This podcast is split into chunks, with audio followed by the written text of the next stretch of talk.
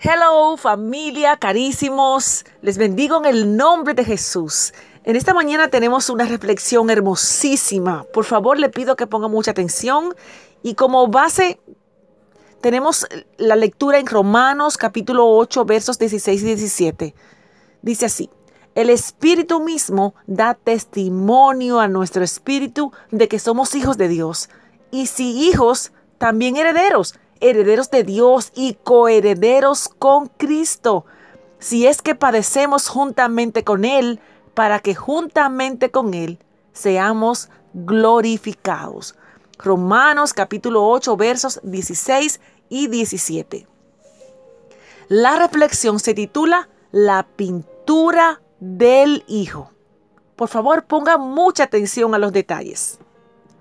Un hombre rico y su hijo tenía gran pasión por el arte. Tenían de todo en colección, desde Rafael hasta Picasso. Muy a menudo se juntaban juntos a admirar las grandes obras de artes que tenían. Lamentablemente el hijo fue llamado para ir a la guerra. Fue muy valiente y murió en la batalla mientras rescataba a otro soldado. El padre cuando recibió la noticia sufrió profundamente la muerte de su único hijo. Un mes más tarde, justo antes de Navidad, alguien tocó la puerta. Un joven con un gran paquete en sus manos dijo al padre, Señor, usted no me conoce, pero yo soy el soldado por quien su hijo dio la vida. Él salvó muchas vidas ese día. Me estaba llevando a un lugar seguro cuando una bala le atravesó el pecho y muriendo así instantáneamente. Él hablaba muy bien y a menudo de usted y de su amor que compartían por el arte. El muchacho extendió los brazos para entregar el paquete. Yo sé que esto no es mucho. Yo soy un artista muy simple, pero creo, creo que su hijo le hubiera gustado que usted recibiera esto. El padre abrió el paquete, era un retrato de su hijo pintado por el joven soldado. Él contempló con profunda admiración la manera en que el soldado había capturado la personalidad de su hijo en la pintura. El padre estaba tan atraído por la expresión de los ojos de su hijo que los suyos propios se inundaron de lágrimas. Le agradeció al joven soldado y le ofreció pagarle por el cuadro. Oh no, Señor, yo nunca podré pagarle lo que su hijo hizo por mí. Es un regalo. El padre colgó el retrato arriba en la repisa de su chimenea y cada vez que los visitantes eh, e invitados llegaban a su casa les mostraba el arte, el retrato de su hijo. El hombre murió meses más tarde y se anunció una gran subasta con todas las pinturas que poseía.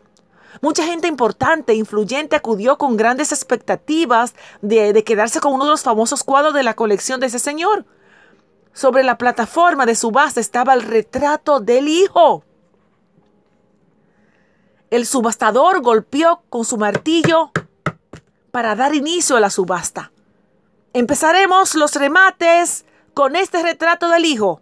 ¿Quién ofrece algo por este retrato? Hubo un gran silencio.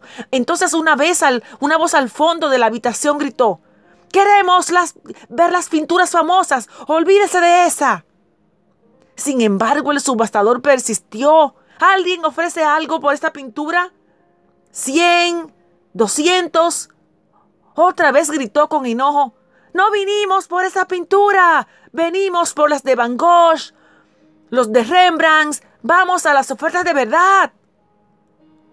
Pero aún así el subastador continuaba su labor.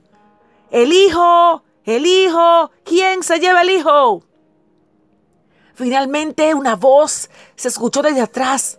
El viejo jardinero del padre y del hijo, siendo un hombre muy pobre, era lo único que podía ofrecer.